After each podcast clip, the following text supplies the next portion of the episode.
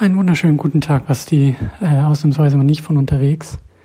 Wir sind ein bisschen äh, erkältet und im Krankenbett und mal wieder alles anders als sonst. Äh, deshalb ähm, spute ich mich auch ein bisschen. Ich nutze die Mittagsstunde vom Nachwuchs, um ganz kurz ähm, ja auch meine losen Eindrücke nochmal loszuwerden. Beziehungsweise auch schon mal auf das einzugehen, was du gesagt hast. Ähm, ich glaube, bei dir ist es länger her, dass du den gesehen hast. Ich habe den zuletzt 2015, glaube ich, gesehen. Da hatten wir in der Second Unit auch so eine Trilogie, da hatten wir die Prequels halt geguckt. Da war ich, glaube ich, damals dann irgendwie im Urlaub und da hatten wir das vorproduziert. Das muss so 2015, Sommer 2015 gewesen sein. Also fast sieben Jahre schon her. Und was du gesagt hast, ähm, habe ich von damals noch so im Hinterkopf gehabt, aber bin jetzt auch nochmal überrascht gewesen. Ähm, also damals habe ich was noch hingeblieben ist aus dieser Auseinandersetzung mit dem, mit allen dreien Prequels, ist eigentlich, dass Episode 1 der beste ist von den dreien. Ähm, zumindest für mich so. Und jetzt auch deine Überraschung zu sagen, der ist ja gar nicht so scheiße, wie man ihn vielleicht in Erinnerung hatte. Ähm, weil, ähm, also der hat halt noch einige Qualitäten filmisch, so äh, die die anderen dann schon auch nicht mehr haben. Also der ist komplett auf 35 Millimeter noch gedreht. Mit Episode 2 hat er ja angefangen, alles digital zu machen. Und das habe ich auch in Erinnerung, das sieht halt aus wie Hund. Ähm, dann war da ja noch, also ich habe jetzt auch angefangen, ein bisschen Making-ofs und so mir anzuschauen und ich lese ja auch noch so, ein, so eine Biografie über George Lucas. Da bin ich leider noch nicht bei den Prequels angekommen, aber ähm, ich weiß aus diesen Making-ofs, dass ähm, da noch relativ viel auch wirklich mit Sets gebaut wurden. Also die haben die Sets, glaube ich, tendenziell erweitert, digital und äh, abgefahrene Schnitttechniken irgendwie angewandt. Da hat ja dann George Lucas irgendwie angefangen, mehrere Takes zu kombinieren, wenn ihm da was nicht gepasst hat. Ähm, aber die waren ja zum Beispiel da dieser Palast von, von Amidala, der ist, glaube ich, irgendwie in Italien, in irgendeinem Schloss oder so. Und ich glaube, das hat später irgendwie, ich weiß nicht, ob sie es überhaupt noch irgendwie on Location was gemacht haben. Aber ja, dadurch sieht er halt einfach filmisch auch nochmal ein bisschen, finde ich, ähm, ein bisschen besser aus als die anderen Dinger. Die, gerade Episode 2, das ist, glaube ich, für mich so der schlechteste von den Prequels. Aber klar, du hast natürlich recht, das Internet, ähm, da müssen wir auch nochmal drüber sprechen. So, da bin ich halt auch nochmal irgendwie jetzt bei der Sichtung vom Film hart auch drauf hängen geblieben, was so wie du sagst, die Memes und auch, ähm, also für mich halt ganz stark sind auch diese Plinkett-Reviews auch im Hinterkopf, ähm, die ich mittlerweile auch nicht mehr so äh, klasse finde. Also wir müssen auch darüber sprechen, was der Status und der Ruf vielleicht auch von diesem Film sind, was das Fandom irgendwie damals vielleicht auch draus gemacht hat in den Jahren dazwischen und vielleicht auch heute, gerade im Rückgriff, also auch mit dem Wissen von den Sequels. Ich glaube, da haben wir alle jetzt nochmal irgendwie auch einen anderen Blick auf die Prequels. So, ähm, auch wie du gesagt hast, so da ist halt sehr, sehr viel, sehr, sehr neu. Das hat George Lucas auch immer gesagt in Interviews. Ähm, also auch als er dann irgendwie zu den Sequels äh, zu Force Awakens irgendwie gefragt wurde, so wo er auch gesagt hat, mir war es immer wichtig, dass jeder Film irgendwie anders auch aussieht.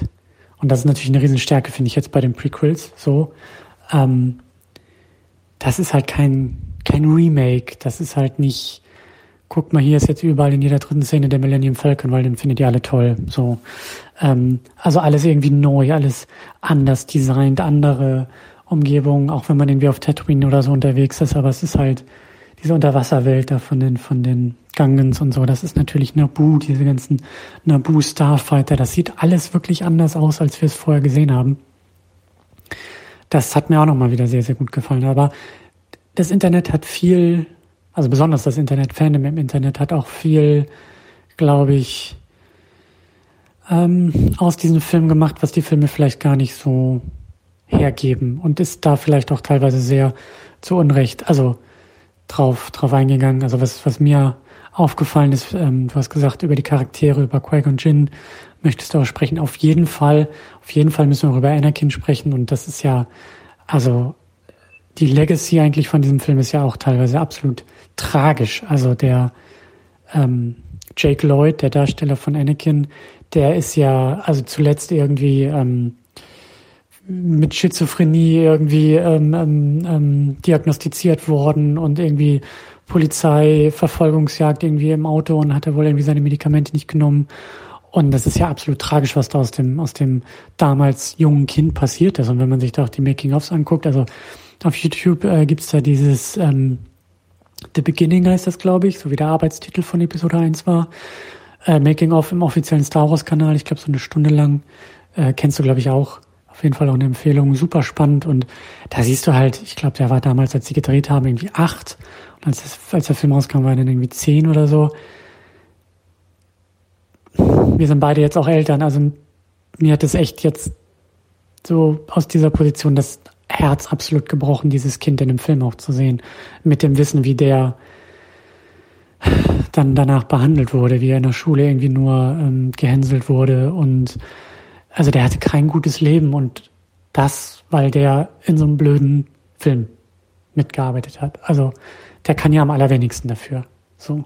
Und also ja, das ist halt ein es ist halt ein schlechter Film, so finde ich immer noch. Es ist kein guter Star Wars-Film, ähm, hat aber eine Menge Potenzial. Ich meine, uns beiden geht es ja auch darum, in dieser Auseinandersetzung George Lucas irgendwie näher zu kommen und zu fragen, also mir geht es halt darum zu fragen, was ist da eigentlich überhaupt passiert? Was hat er da eigentlich mit den Prequels überhaupt gemacht? Ich meine, die letzten 20 Jahre hauen uns alle die Köpfe ein, weil wir sagen, es ist alles furchtbar, alles schlecht und Jar Jar Binks ist furchtbar. So ja, mag alles sein, aber ich glaube, jetzt ist nochmal ein guter Zeitpunkt, um das Ganze nochmal ein bisschen offener zu hinterfragen, was da eigentlich vielleicht auch die Absicht war, was die Intention war, was er eigentlich sagen wollte mit den Prequels und besonders auch mit Episode 1. Und da hast du auch schon angesprochen, diese Politikaspekt, der ist mir da auch aufgefallen. Also wie viel, also George Lucas und besonders Star Wars sind immer sehr persönliche Filme von ihm gewesen.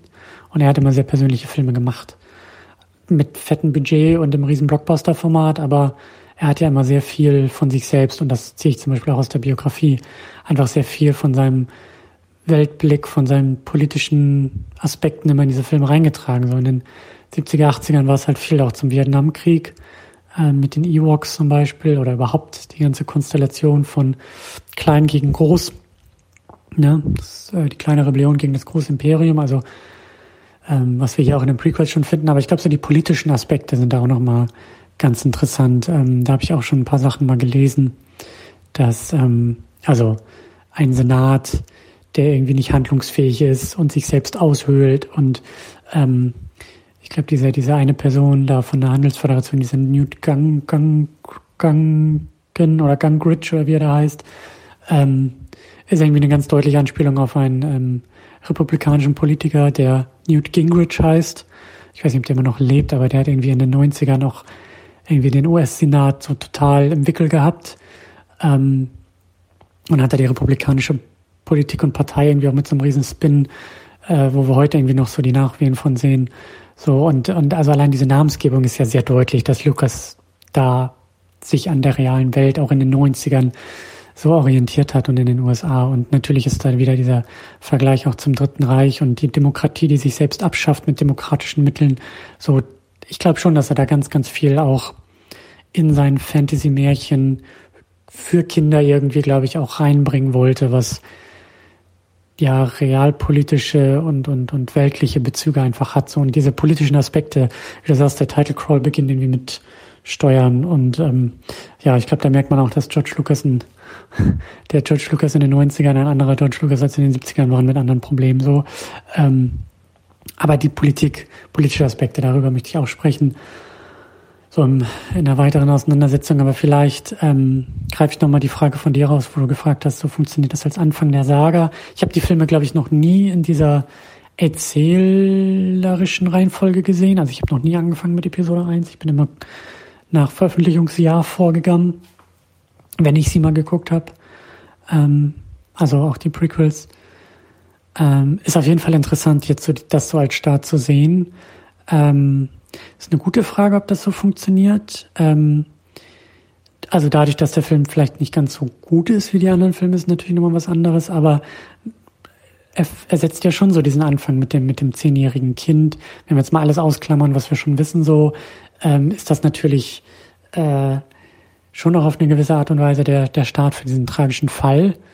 Ähm, also da funktioniert, glaube ich, schon so einiges und auch diese, diese ähm, Erschaffung da der, der, der Welt, also der Einstieg in Tatooine und so. Ich glaube schon, dass da, dass da so einiges funktioniert. Da muss man ja auch sagen, ähm, Hut ab vor der Entscheidung, nochmal diese Prequels zu machen, also nochmal eine Vorgeschichte zu erzählen, mit allen Problemen, die Vorgeschichten mit sich bringen und was wir in den letzten 20, 30 Jahren drumherum gelernt haben, so was gut geht und was nicht gut geht mit Prequels oder mit Vorgeschichten. So, das musste George Lucas ja auch erstmal so feststellen und uns da irgendwie präsentieren. Also äh, ja, gute Frage. Ich, ich bin immer noch nicht so ganz, vielleicht müssen wir das am Ende der ganzen Prequels irgendwie nochmal noch mal aufgreifen. So, ähm, ähm, ich finde es auf jeden Fall interessant, das Ganze auch mit einem Kind zu erzählen. Das ist, sind halt auch Filme für Kinder. George Lucas ja auch immer gesagt, so, ähm, und das ist natürlich dann erstmal schon ein starker Einstieg, wenn da 10-, 12-Jährige sich quasi selbst auf der Leinwand sehen. Und äh, Jar Jar Binks funktioniert da, glaube ich, ganz wunderbar in dem Alter.